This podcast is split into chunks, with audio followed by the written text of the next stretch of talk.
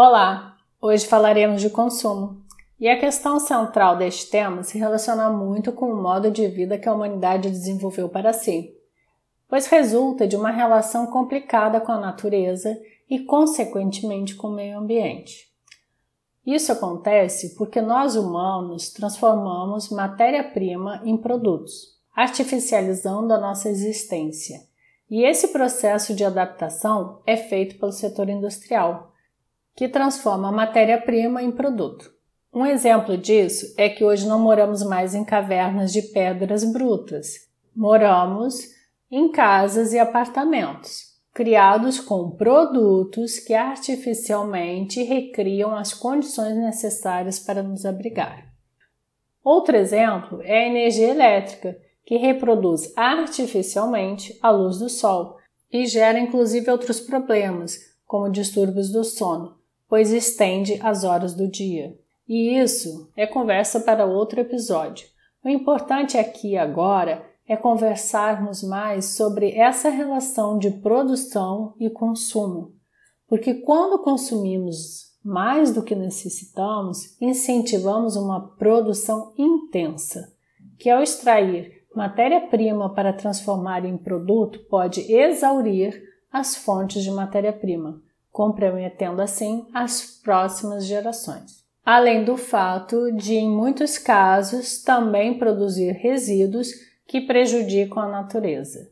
Então, antes de começarmos a aprofundar mais a nossa conversa sobre o consumo, precisamos nos fazer algumas perguntas. E a primeira é: você já pensou que todo produto que chega até as prateleiras dos mercados ou lojas passou antes por um processo de fabricação? E ainda mais, quais matérias-primas foram utilizadas para produzir as coisas ao seu redor? Quanto tempo leva essa produção? Qual o custo final e a durabilidade deste produto? São muitos questionamentos que no dia a dia nem passam por nossa cabeça, mas eles são fundamentais para que possamos consumir com consciência.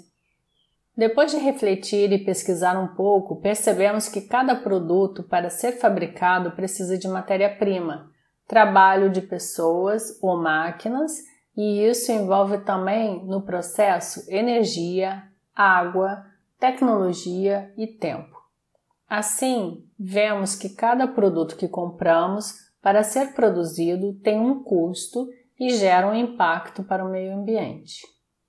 Agora, vamos pensar o que acontece quando consumimos em excesso. Sim, consumimos mais do que necessitamos e acabamos acumulando objetos que não serão utilizados, e isso resulta em desperdício de energia e matéria-prima. Polui e acumula resíduos sem necessidade. Quando isso ocorre, dizemos que uma pessoa é consumista ou possui um consumo descontrolado. Vale lembrar que isso acontece porque vivemos em um sistema capitalista que incentiva esse comportamento porque se baseia na produção e no consumo de bens e produtos. Mas precisamos lembrar que o consumo está ligado não somente a bens, mas também a desejos para a satisfação de nossas necessidades, serviços e experiências. Além disso, o consumo serve como produtor de identidades e estilo de vida, explicando quem somos e o que queremos quando escolhemos algo para comprar. Então, quando você pede a entrega de uma pizza em casa, você está consumindo, na verdade, dois produtos: o alimento, que é a pizza, e o serviço de entrega. Assim como quando você viaja ou vai a um show, você está consumindo uma experiência, que é um outro tipo de produto. Um cuidado que devemos ter é para não nos relacionarmos com pessoas baseados na sua forma de consumir, influenciados pelas mídias sociais e os meios de comunicação. Um exemplo de como isso acontece é quando a TV ou a moda divulgam pessoas que utilizam um determinado tênis ou roupa de marca como modelos a serem seguidos.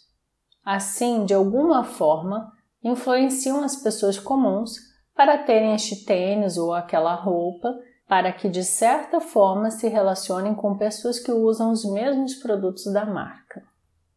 E com isso surge aquela pergunta: e você pensa antes de comprar ou compra por impulso, cedendo aos apelos das redes sociais e propagandas? Para facilitar a sua resposta, antes reflita também sobre quantas coisas você tem em casa que comprou, mas nunca usou. Lembrando que a prática do consumo consciente requer uma reflexão em relação à necessidade daquilo que pretendemos adquirir e que o consumo excessivo pode se tornar uma obsessão e até mesmo uma doença. Para colaborar com a sua reflexão, deixo aqui uma definição de consumidor consciente, que é aquele que leva em conta, ao escolher os produtos que compra, o meio ambiente, a saúde humana e animal, as relações justas de trabalho, além de questões como preço e marca. O consumidor consciente sabe que pode ser um agente transformador da sociedade por meio do seu ato de consumo. Sabe que os atos de consumo têm impacto e que, mesmo um único indivíduo ao longo da sua vida, produzirá um impacto significativo na sociedade e no meio ambiente. E agora deixo para você minha pergunta final. Você se considera um consumidor consciente? Então, agora mistura tudo e até o próximo!